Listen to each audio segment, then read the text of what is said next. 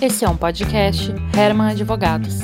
No episódio de hoje, o Henrique Herman, sócio do escritório, conversa com Roberto Lopes, head de inovação da Beta House, sobre cultura de inovação no mundo pós-Covid. Direto da live do Herman Advogados e Beta House. Quer dizer, o doutor Roberto entrando. Doutor Roberto! Bom dia, boa tarde! Boa Alguém tarde. te chama de doutor ainda? Nunca mais ouvi isso. Fazia tempo Ah. que eu não ouvi um doutor Roberto aqui. Um dia eu chego lá. Tudo bem, meu amigo? Tudo ótimo contigo? Ótimo também. Prazer aí te receber, cara. Tu sabe Maravilha. que nutro um carinho, uma admiração especial por ti aí. Já, já tinha aquela relação estreita com o Felipe Beck, com a Beta House. Quando tu passou a incorporar esse projeto aí, cara, ficou... Já era ótimo, ficou melhor ainda. Então, é um baita prazer aí te receber e poder compartilhar aí com o pessoal que está nos assistindo o- todas, todos os insights aí que tu, tu tem para compartilhar conosco. Que legal, que legal. Alegria, alegria minha aí pelo convite. Tá Joia. trocando uma ideia contigo aí sobre assuntos, eu espero, sejam interessantes para todo mundo. Será, será. Doutor Evandro Cotes aí entrando, ó, Cicrete. Grande Evandro, queridíssimo, Esse é outro cara. queridíssimo amigo, Sabe queridíssimo tudo de amigo. inovação no ambiente jurídico. Queridíssimo amigo, que legal, que legal. Então, Beto, só para contextualizar o pessoal aí que tem nos acompanhado, eh, a gente tem aproveitado aí pouco tarde essa onda aí das lives para tentar de alguma forma substituir aqueles cinco eventos que nós fizemos ano passado presenciais lá na Arena da Ilmove. E aqui de uma maneira mais dinâmica, mais rápida, com todo mundo em casa, aproveitando que eh, não tem outra alternativa mesmo mas para não perder um, ah, ah, tudo aquilo que a gente conseguiu passar aí para o pessoal que faz parte do nosso ecossistema. Ah, já tinha feito a live com o Felipe, da Beta House, teu companheiro, e conversando contigo, não resisti e te convidei para fazer essa live também. Legal, queria primeiro que tu fizesse uma apresentação objetiva minimamente formal aí da, da, da Beta House, da tua história como advogado e da tua transição aí para esse novo momento da tua carreira. Legal, maravilha. Bom, para quem não me conhece ainda, eu sou o Beto, advogado de formação, como o Henrique já falou. Advoguei por 15 anos em grandes escritórios de advocacia, advoca- escritórios de advocacia super tradicionais e exercendo 95, 98% do tempo, muito provavelmente, a advocacia tradicional. né? Acontece que tinha aqueles 5%, aqueles 2% que sempre me cutucavam muito, me incomodavam muito. Ao Thiago Esponton, um grande amigo aí também. Tiagão, que bom te ter aqui. Legal. E esse 5% era o que me inquietava, esse 5% era que dava aquele friozinho na barriga, aquele sentimento de fazer um pouco diferente. Né? Não à toa, eu montei o, o- primeiro escritório com um amigo em 2010 e na época, eh, isso é uma coisa que eu tenho um orgulho muito grande de falar, a gente tinha um folder, e o folder institucional do escritório tinha um braço que era consultoria para startups. Então, assim, imagina que 2010, 2011, muito, pouquíssimas pessoas falavam sobre isso. A gente já tinha alguns clientes que tinham esse perfil. Eu tava, foi quando eu li a startup enxuta e fiquei meio enlouquecido aquele modelo de negócio, aquela coisa absolutamente diferente do que a gente estava acostumado a ver.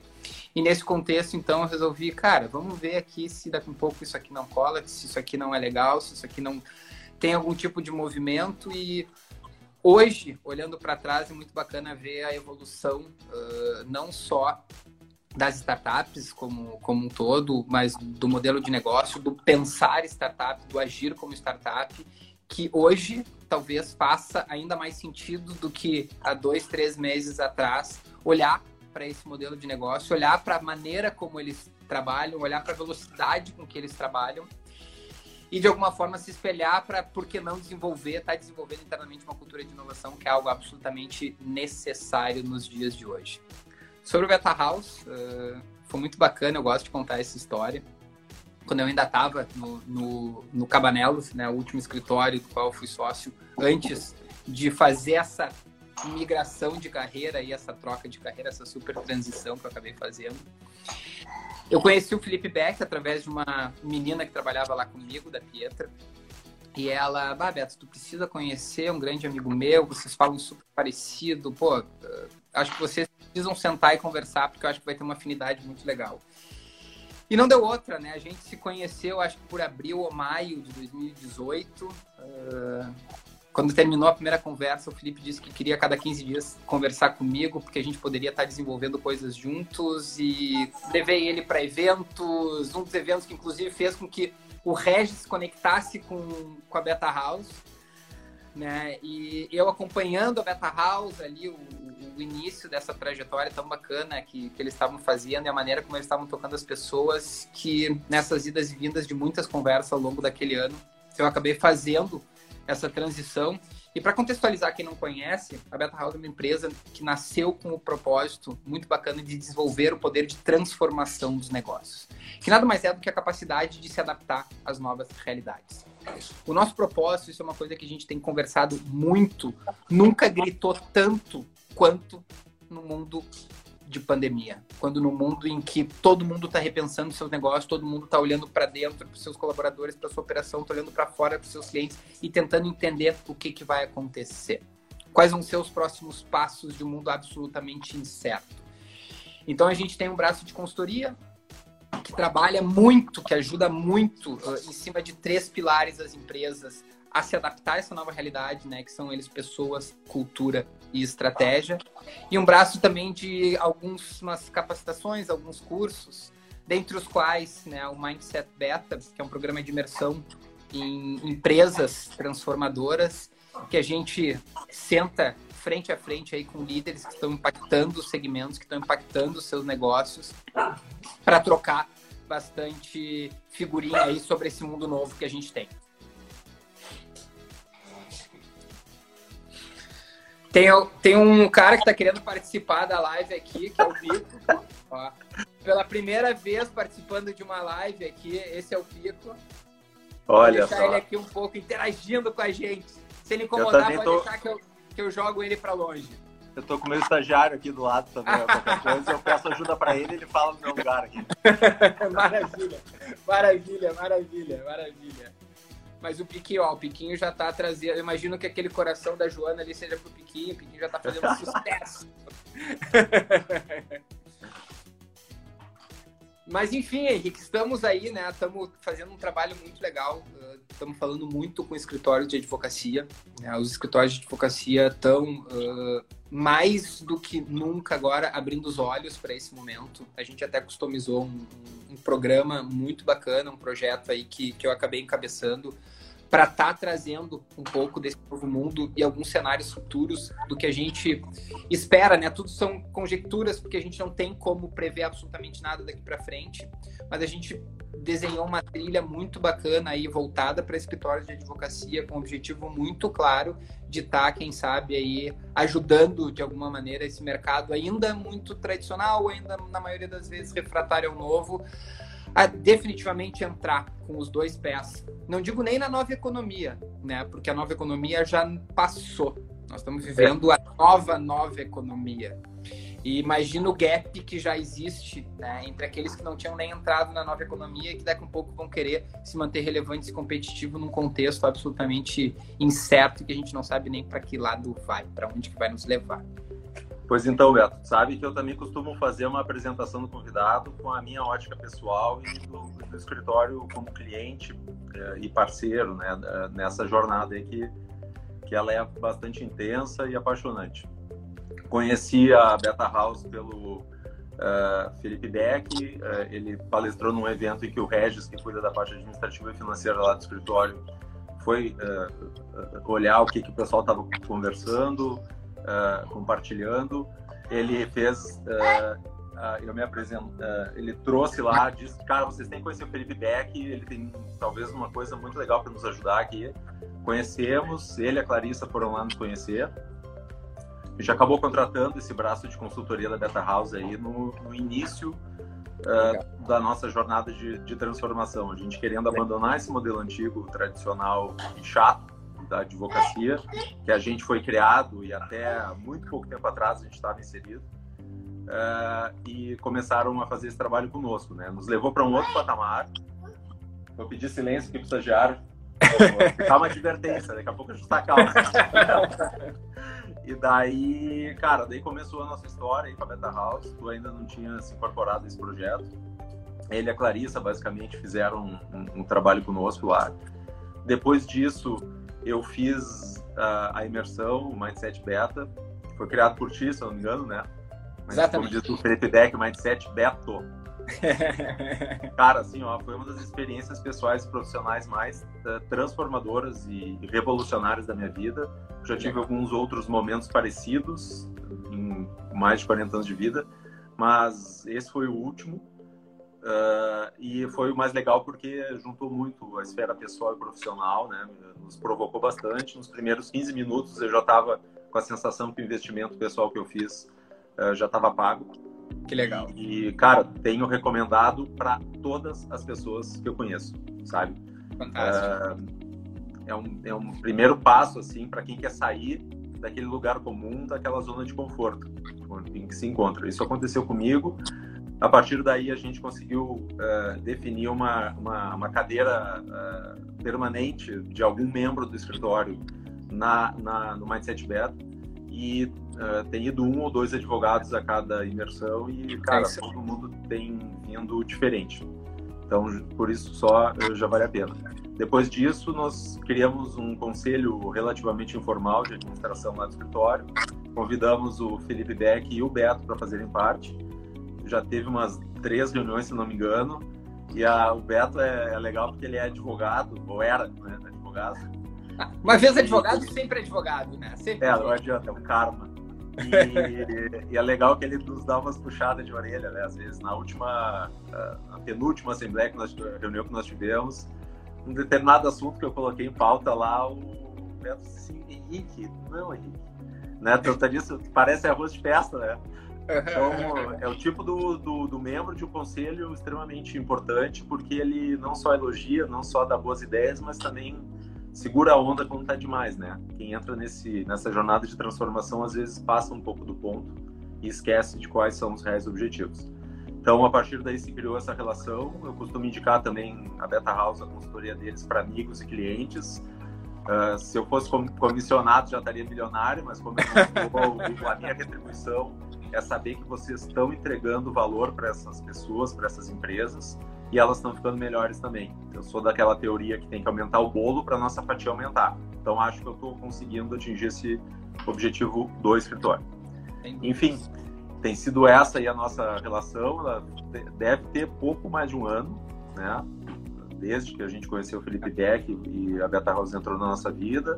A imersão também, logo em seguida, eu já fiz e muito pouco tempo, mas eu costumo dizer que nesses últimos anos da minha vida eu tenho feito entregue muito mais coisas é, para o ecossistema e para os meus clientes do que eu fiz nos 18, 19 anos anteriores da minha carreira. Então, fica aqui o convite para conhecerem mais a Beta House, o Beto, o Beck, a Clarissa, a Jéssica, todo mundo que faz parte desse projeto aí. Então, Beto, só antes de entrar no assunto principal da nossa live, me explica aí como é que está sendo a tua realidade de trabalho, com clientes, com a equipe.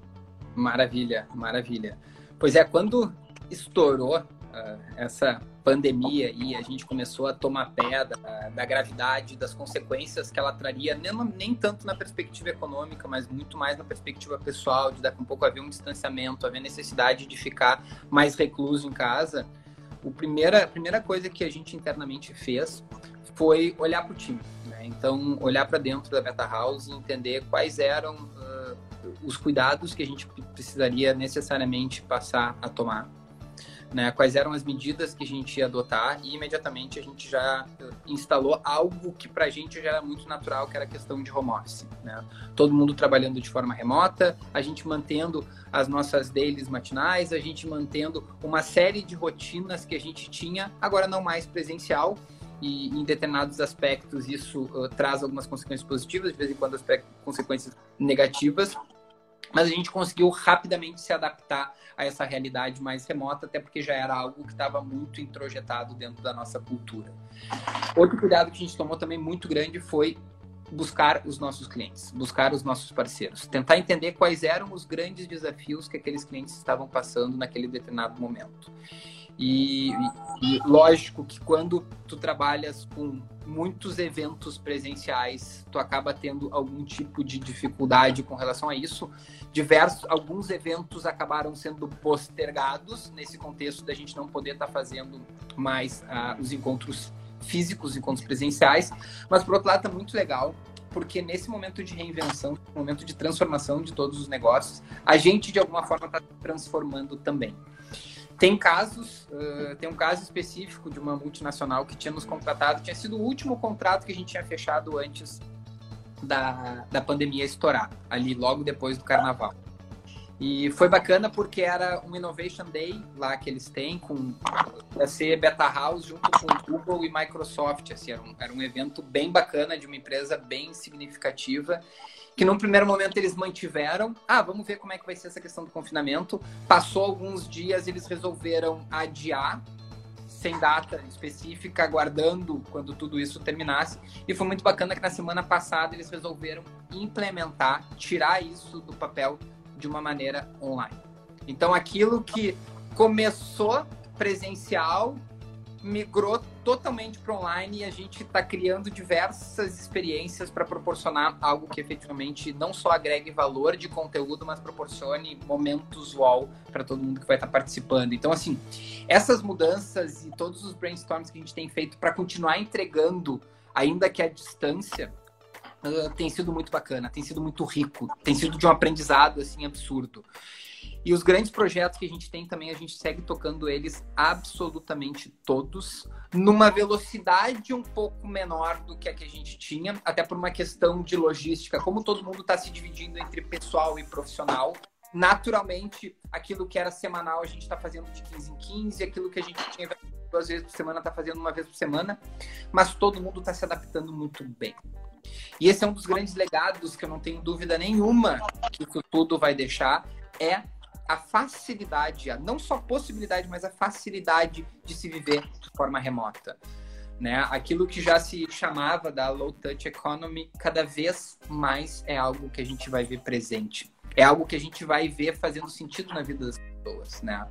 A lógica delivery cada vez mais vai fazer sentido na vida das pessoas. A gente tem que começar a entender que determinados comportamentos que são consequências, que são eh, que advêm desses movimentos aí que estão acontecendo de todo mundo recluso, vão estar tá impactando no mundo dos negócios também. Que comportamentos são esses? O que que isso vai nos impactar e de que forma lidar com isso é um dos grandes desafios que qualquer empresa de qualquer setor, seja prestação de serviço, seja indústria, seja comércio, vai necessariamente ter que olhar. Né? E daí a gente começa a falar um pouco sobre o tema central, que é a questão de estar, estar desenvolvendo uma cultura de inovação dentro do seu negócio. Por que, que isso, talvez hoje, mais do que nunca, faça sentido? Cara, o mundo está de cabeça para baixo. A gente não sabe aonde isso vai uh, nos levar. Qual vai ser o fim disso? E como é que vai ser quando tudo isso passar? Então a gente precisa estar tá olhando para dentro e entender o que está funcionando, o que que não está funcionando, o que que a gente pode desenvolver, o que que a gente pode melhorar para se manter competitivo no mundo com tantas incertezas, tantos pontos de interrogação. Ó, o Felipe botou ali, bom dia, excelente ouvir vocês. Beto, tu acha que a pandemia trouxe maior possibilidade de escala para o negócio de vocês? Na perspectiva de digitalização, sim. Vamos lá. A partir do momento em que a Beta House é uma empresa de consultoria, um dos grandes desafios que a gente vai ter sempre é a escalabilidade. Porque quando tem um, um, trabalho de consultoria, ele parte do pressuposto que isso é presencial. Tu precisa estar próximo do cliente. Tem uma troca física que os dias da semana, o período de expediente útil, necessariamente precisa refletir no, no, no trabalho que a gente está desenvolvendo. Só que o que acontece? A partir da perspectiva que todo mundo entende que a vida remota e a experiência virtual começa a fazer sentido, isso já começa a mudar de figura. A gente vai sim ter cada vez mais parte da nossa consultoria online. E isso vai nos permitir escalar. Eu não digo aquela escala exponencial, aquela escalada que daqui a pouco pode ganhar atração no sentido de estar tá vendendo dezenas e centenas de consultoria por dia e está conseguindo dar conta do recado nessa perspectiva. Não é nessa realidade. Mas que a gente vai conseguir escalar pelo menos em ter uma quantidade maior de horário de expediente disponível para os clientes, isso sem dúvida nenhuma. Então, assim, de forma muito objetiva, fechando esse parênteses da pergunta do Felipe, eu não tenho dúvida que sim, não só porque a gente está implementando isso, mas também e principalmente por uma questão de mudança cultural corporativa. Né? Os negócios, as empresas estão se dando conta que é possível e, consequentemente, por que não contratar uma empresa de consultoria que tem uma parte presencial, mas tem uma parte online também, agregando valor nas duas pontas. Beto, deixa eu aproveitar o gancho aí e fazer uma reunião do nosso conselho ao vivo e sob pena de tomar um tiro no meu próprio pé. Vamos lá. É, vou te uh, dar uma ideia aí do, do, do, tipo de cultura que eu penso em implementar lá no escritório, mas como eu, vocês nos conhecem, são bem próximos da gente, a gente sempre tenta tomar as nossas decisões de uma maneira compartilhada. Eu preciso convencer os meus pares, né? Eu estou tendo uma ideia, eu preciso convencer os outros sócios. A minha ideia é a seguinte: a gente, além da, da, das sedes que nós temos na CAT, lá em Florianópolis, no escritório tradicional, uma sala em Curitiba, na OCA, em Porto Alegre, a gente tem duas salas, que é onde o escritório nasceu, ali na Getúlio Vargas. Elas são alugadas. É custo, né?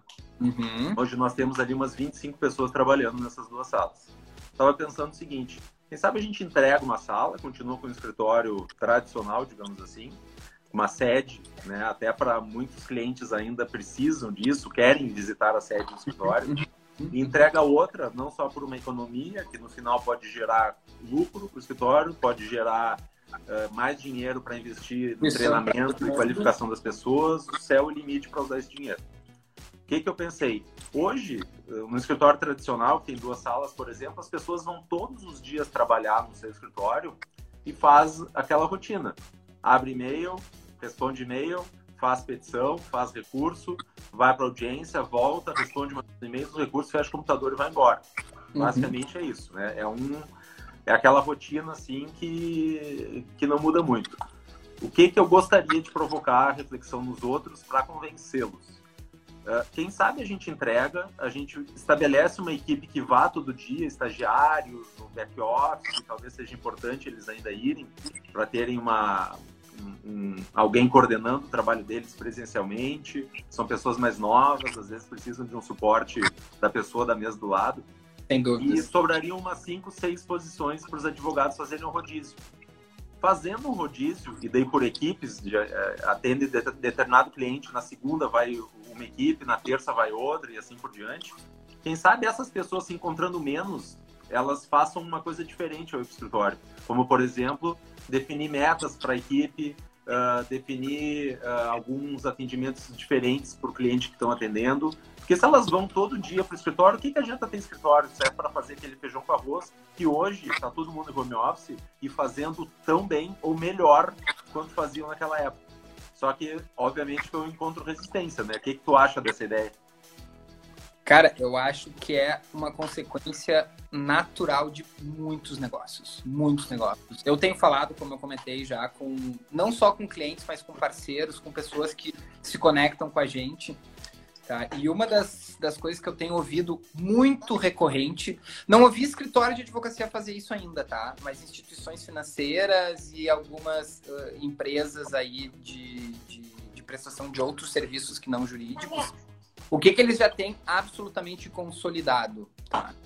Quando tudo voltar ao normal, ou o novo normal que o pessoal tem, tem falado, e consequentemente as pessoas puderem voltar aos seus ambientes, aos seus escritórios, aos seus ambientes de, de trabalho, a gente vai ter 50% do time lá dentro.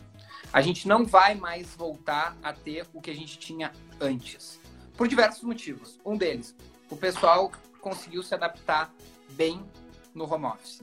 O pessoal está conseguindo performar bem no home office. O pessoal está mais feliz porque tem gente que mora em São Leopoldo e trabalha em Porto Alegre e perde daqui a um pouco uma hora e meia, duas horas por dia, por dia em deslocamento. E esse cara que a gente vai estar permitindo que daqui a pouco vai ficar toda semana na, na casa dele, trabalhando de casa, ou eventualmente três, quatro dias, quatro dias por semana dessa forma, tem um nível de satisfação cada vez maior performa melhor. Porque essa uma hora e meia, duas, ele usa para daqui um pouco passear, ele usa para ir para academia, ele usa para brincar com o filho. Então, tem uma série de reflexões e consequências de todo esse movimento que estão gerando reflexões também nas pessoas. As pessoas estão repensando a sua maneira de trabalhar. As pessoas estão repensando como é que elas vão continuar desenvolvendo o seu trabalho. Será que continua fazendo sentido? Isso aqui é um risco, até quando eu falo com, com um advogado trabalhista, mas será que faz sentido continuar um horário de expediente daquela pessoa que funciona melhor de noite? Talvez não. Ah, você tem que fazer, você tem que cumprir uma agenda específica de atendimento a cliente, de audiência e coisas afins. Ok, isso aí não tem como fazer diferente. Agora, trabalho intelectual, tem pessoas que funcionam melhor de manhã, tem pessoas que funcionam melhor de tarde, tem pessoas que funcionam melhor de noite, tem pessoas que são brilhantes de madrugada.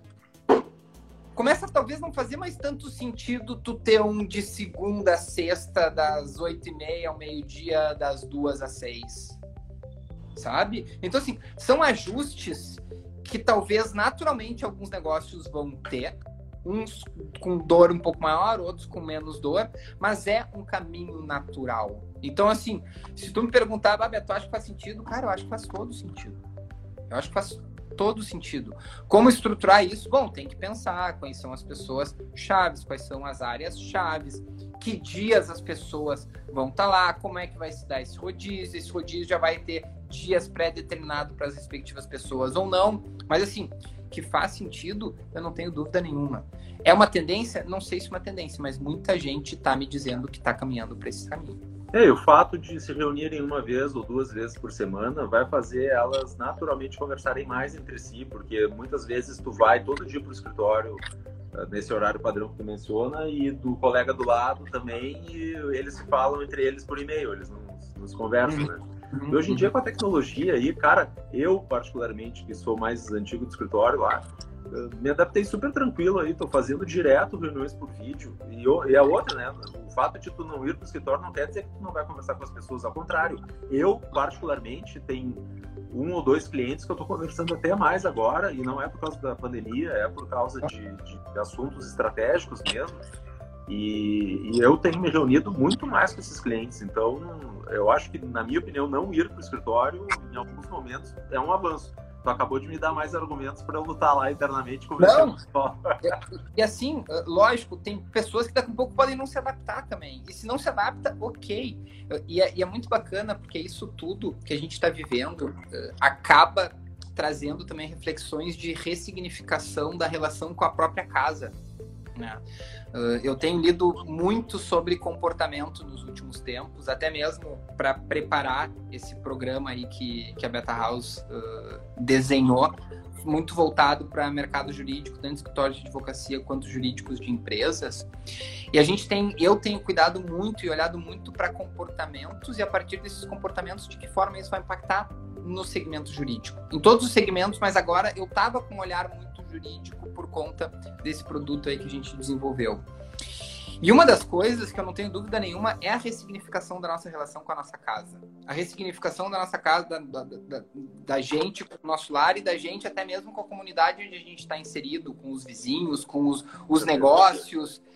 Cara, esse movimento do ajude o pequeno, de compra do cara ali da esquina, é muito bacana. Traz um senso de colaboração que esse eu acredito e quero muito seja um dos legados também desse, desse momento que a gente está vivendo, dessa, dessa pandemia toda e de tudo que está acontecendo.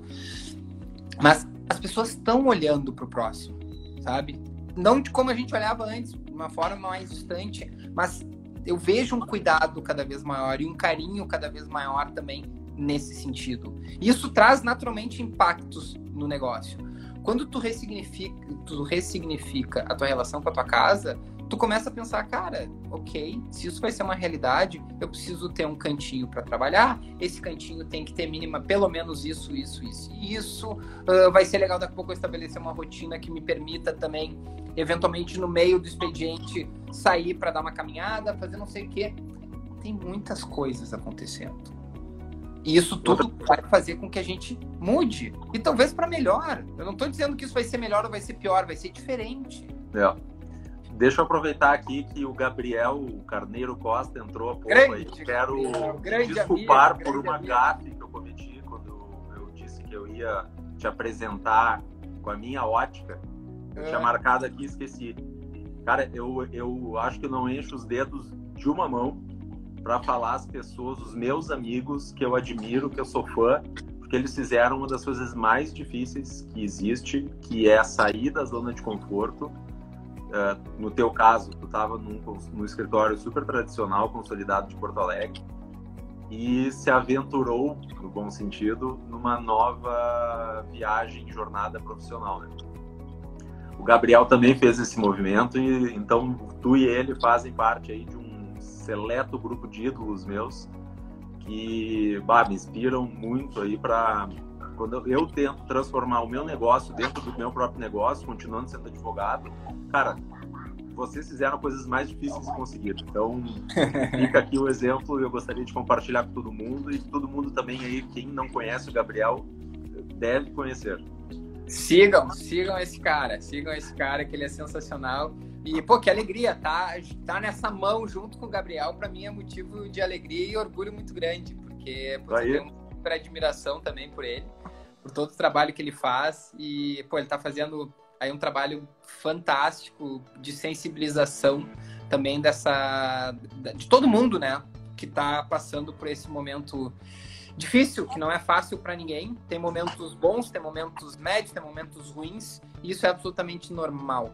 E quando ele fala isso e a forma como ele fala isso, eu acho fantástica também, porque ele acaba trazendo uma serenidade, uma tranquilidade que é super importante, né, para esse momento aí que tá todo mundo mais sensível, todo mundo mais mais angustiado com o que vai, o que vem pela frente, porque a gente não sabe exatamente o que vai acontecer. Beleza. O que, que tu preparou mais de insights aí, Beto?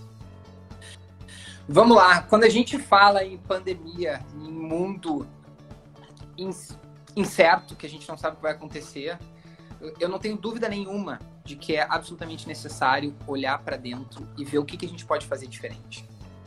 Eu não sei, eu acho que é bacana até entender aqui. Eu não sei se o teu público é mais escritório de advocacia, mais advogados ou tem de tudo um pouco. Daqui um pouco é legal, quem for escritório de advocacia, bota um joinha aí pra gente saber quem é. Cara, Mas é meio. Pelo que eu tô é vendo aqui, é meio meio. Legal, legal. Mas sendo escritório de advocacia ou não sendo escritório de advocacia, inevitavelmente a gente precisa, nesse momento, olhar para dentro do nosso negócio. E quando eu falo em olhar para dentro, é olhar para aquilo, para as pessoas que estão trabalhando com a gente, para os nossos fluxos, para os nossos processos, como é que eles estão funcionando, como é que eles estão operando na lógica que vinha funcionando mais ou menos bem, eu imagino, até. Ó, cheio de advogado aqui, tá vindo um monte de joinha. Legal. E o que, que daqui a pouco a gente pode mudar? O que a gente pode fazer diferente? De que forma a gente pode continuar melhorando e se desenvolvendo e se mantendo mais relevante no mundo que a gente tem tantos pontos de interrogação uh, pela frente. Da mesma forma, a gente precisa olhar para fora. A gente precisa inevitavelmente entender as dores dos nossos clientes. Quem são os nossos clientes? Quais são as suas dores e de que forma a gente pode estar ajudando eles nesse momento?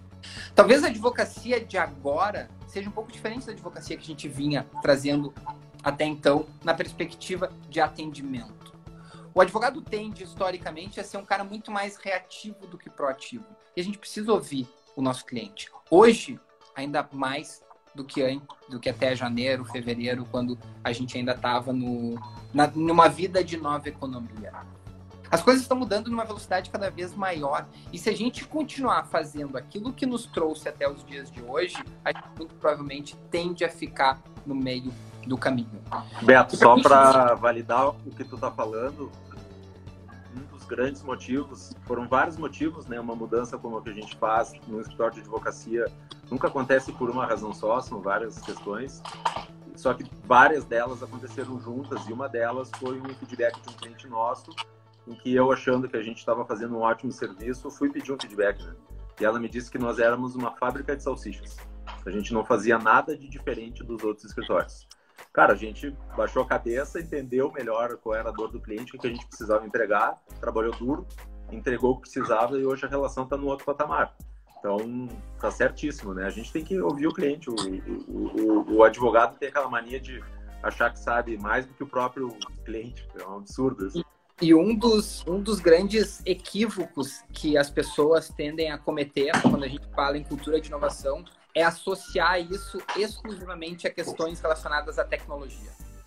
Né? Esse é um cuidado que eu procuro ter. Todas as falas uh, que eu tenho sobre esse assunto, eu tomo cuidado de não associar necessariamente uma coisa a outra. Porque quando se fala em inovação, imediatamente vem tecnologia.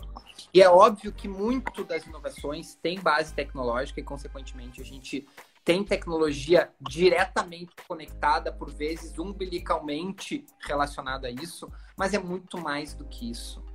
Se você tem uma prestação de serviço, você tem pouco qualquer tipo de empresa, independente do segmento, independente do setor, a gente tem internamente ingredientes que podem ajudar muito a criar uma cultura de inovação. São ingredientes que ajudam isso. Uma liderança que seja uma liderança inspiradora, um líder realmente inspirador, tu fomentar a criatividade dentro do seu time, tu dá liberdade para desafiar o status quo, né? Dá liberdade para o time para daqui um pouco experimentar.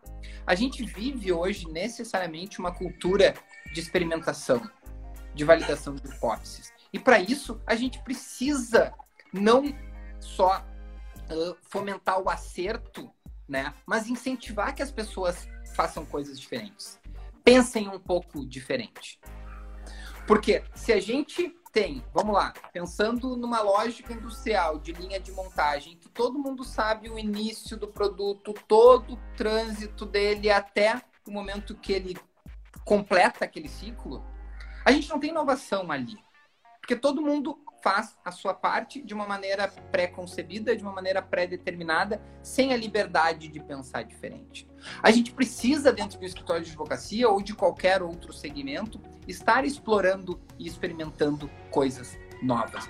Então, uma cultura de experimentação ajuda lá na frente a gente ter, consequentemente, também uma cultura de inovação, uma cultura mais conectada às novas realidades.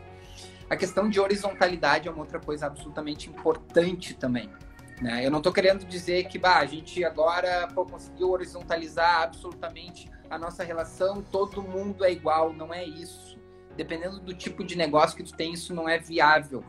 Mas quando eu falo em horizontalizar, não é necessariamente colocar todo mundo no, no mesmo patamar, mas está empoderando principalmente aquela galera que está lá embaixo. Né? Pô, eu, eu falo muito em empoderamento de saque, que nada mais é do que o empoderamento do serviço de atendimento ao consumidor. Porque ninguém melhor do que o saque em qualquer negócio para compreender as dores dos clientes. Os caras que estão lá na ponta, eles estão todos os dias ouvindo absolutamente todas as reclamações, todos os problemas, todas as dificuldades que os caras estão recebendo todos os dias. Algo que o board, ele não recebe esse feedback de forma constante. E daqui a pouco esse cara daqui tem que entender que o líder daqui ou algumas pessoas daqui precisam eventualmente estar conversando numa reunião de board, numa reunião de conselho, numa reunião estratégica. Porque ninguém escuta 24/7, dependendo do tipo de atividade, as reclamações dos clientes. E ali podem ter insights absolutamente relevantes para o teu negócio. Ali a gente vai conseguir, sem dúvida nenhuma, coletar informações e a partir dessas informações conseguir entregar alguma coisa com valor melhor. Melhorar a entrega, melhorar a experiência e, consequentemente, melhorar né, todas essas questões que a gente está vendo e que, por vezes, parece ser difícil. E não são. São coisas simples. Basta dar voz, basta conversar, chama, traz para junto de si na reunião de conselho. Né? É, tu sabe que tu, tu acompanha aí um pouco da, da nossa história por fazer parte do conselho também. E é tema recorrente aí a nossa busca por essa horizontalidade, em dar poder para quem está embaixo para tratar de temas que só até pouco tempo atrás quem estava em cima tratava, né? Eu, eu compreendo que as empresas, corporações, instituições têm o seu papel nessa, nessa tentativa. Existem mecanismos, dinâmicas, meios de atingir esse objetivo, só que é necessariamente uma via de mão dupla a, a, o nosso poder como instituição vai até um determinado momento. A partir dali, é o próprio colaborador, colega, sócio, seja lá o que for, que tem que assumir aquilo e corresponder em subir, né? Se a gente quer que ele suba até onde a gente está, ele também tem que fazer um pouco de força. Uhum. Mas às vezes eu, eu, eu, não sei se isso é possível com todo mundo. Eu não sei o que, que tu acha, o que, que tem visto aí nas empresas que vocês têm atendido, se, se dá para apostar em 100% de engajamento dessa turma, de se incorporar. Ou isso faz parte do processo, não engajar todo mundo. Cara, é, é impossível conseguir engajar, dependendo do tamanho, obviamente, do time, mas assim, tu conseguir engajar 100% de um time é, na maioria das vezes, muito difícil, né? O, uma das coisas que ajuda muito também no desenvolvimento de uma cultura de inovação é o fomento ao intraempreendedorismo. Que nada mais é do que, cara, vamos fomentar que aquelas pessoas que querem desafiar o status quo, aquelas pessoas que têm uma mentalidade mais aberta, aquelas pessoas que são muito mais exploradoras, vamos explorar com essas pessoas, vamos dar voz para essas pessoas, vamos ouvir o que, que eles têm para dizer. Eu fiz inclusive um post hoje de manhã no LinkedIn que eu falava um pouco sobre isso, de uma advogada que eu conheço já há bastante tempo e que ela estava conversando comigo sobre a angústia que ela tinha porque ela estava sentindo que não tinha fit cultural mais com o escritório onde ela estava trabalhando porque ela tinha uma mentalidade super para frente, ela estava querendo fazer coisas diferentes e o escritório seguia no tradicional. E não dava nenhuma abertura para ela para estar tá fazendo diferente. E eu vejo que esse momento, mais do que nunca, o mercado vai estar tá olhando e valorizando cada vez mais esse tipo de profissional. O mercado quer as pessoas que pensam diferente. Vai ter as pessoas do tradicional? Sem dúvida nenhuma. A grande maioria, não sei. Eu acho que depois disso tudo que a gente está passando, talvez vai ter uma inversão muito grande nisso. E cada vez mais as pessoas vão querer fazer diferente, vão, se, vão querer se engajar mais. Mas a realidade é que, sem dúvida nenhuma, aqueles profissionais que querem desafiar o status, que querem fazer diferente, que pensam diferente, precisam ser valorizados. Se essa menina, se essa menina sair do escritório agora, quem perde é o escritório, não é ela. O mercado quer pessoas assim. Ou a Carol do Linkley ali, se, se cultura do escritório não mudarem, vão perder clientes e talentos. Exatamente, perfeito. A gente precisa fomentar essa cultura diferente, mais conectada ao novo mundo. Caso contrário, essa... excelentes talentos vão ficar no meio do caminho. Essa minha pergunta para ti foi mais um desabafo, assim, porque fazer isso, a gente, nós somos 35 pessoas lá no escritório hoje, nos três estados. E é uma jornada difícil porque tem pessoas muito diferentes umas, umas das outras. Isso uhum. tem a parte boa, mas tem a parte difícil também, né? E eu sempre encontrei muita dificuldade nessa tentativa de liderar um processo, de deixar todo mundo no mesmo patamar, de todo mundo ter sua voz em assuntos relevantes, não só no dia a dia, no feijão com arroz, fazer prazo audiência, e entregar para o cliente, aparecer e, e colher louros junto conosco disso tudo. E eu, eu, comecei a procurar empresas, muitas delas uh, que eu presenciei no, na, no Mindset Beta, as pessoas me receberam lá e contaram, e me parece ser um padrão, é um trabalho de formiguinha, demorado, mas que se tu insistir, um dia tu olha para trás e tu vê que tu tá num lugar é muito melhor de onde tu começou. E eu tive dois exemplos agora, no período da quarentena, que me demonstraram que talvez as coisas estejam agora uh, andando um pouco mais rápido, assim, digamos. Legal.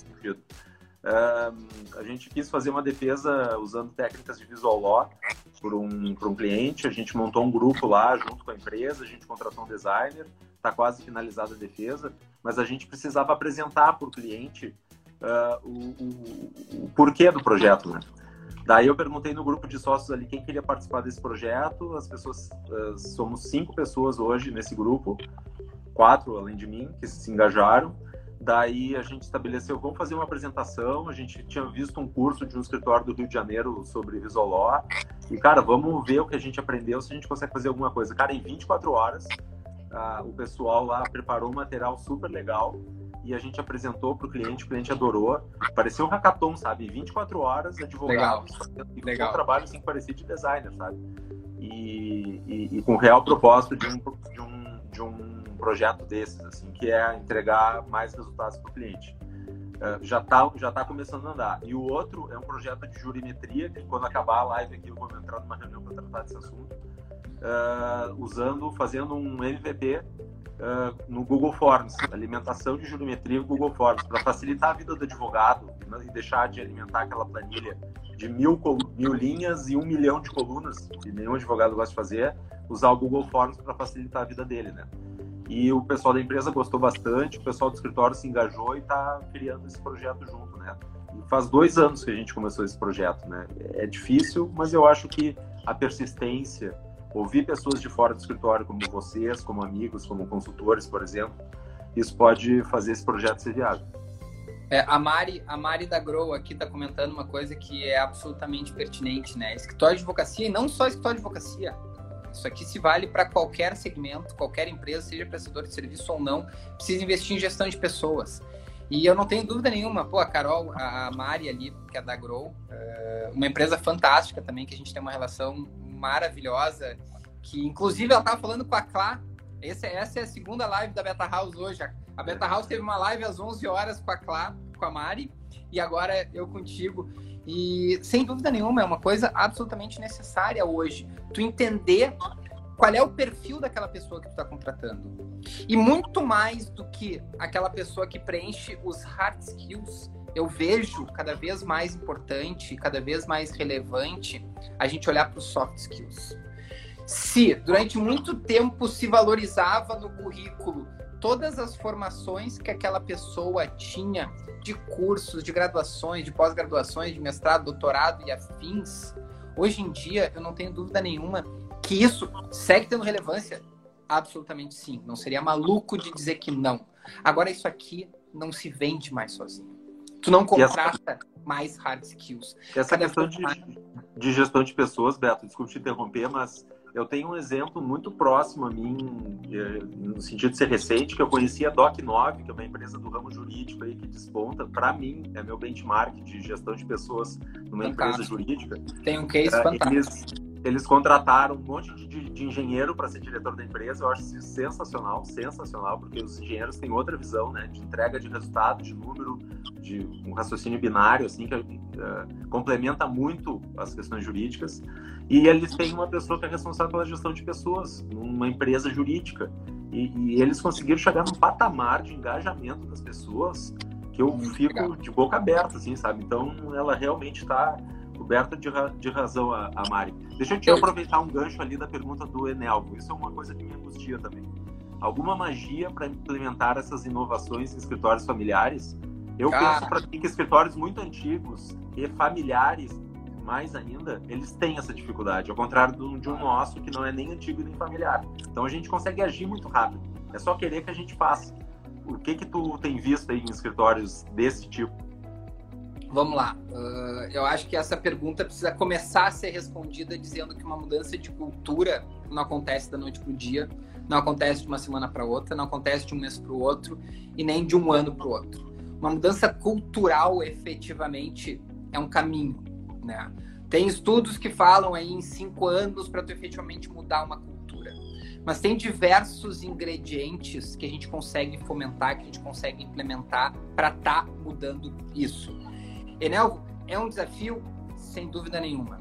Né? Eu, eu não sei se você é do tradicional, eu imagino que talvez por estar aqui seja dos inquietos, dos angustiados que estão querendo fazer diferente. Com certeza. Uh, lógico que a gente pode explorar mais isso e daqui a um pouco fica absolutamente à vontade para entrar em contato aqui conosco pelo, pelo Instagram da Beta House. Mas enfim, tentando te responder de uma forma muito objetiva, e o tempo passa rápido, né, Henrique? Eu olhei agora ah. aqui em cima, cara, 10 minutos e o Instagram nos derruba. Mas vamos lá. Uh, a gente precisa, num primeiro momento, num trabalho de sensibilização dessa turma que ainda está muito conectada ao passado.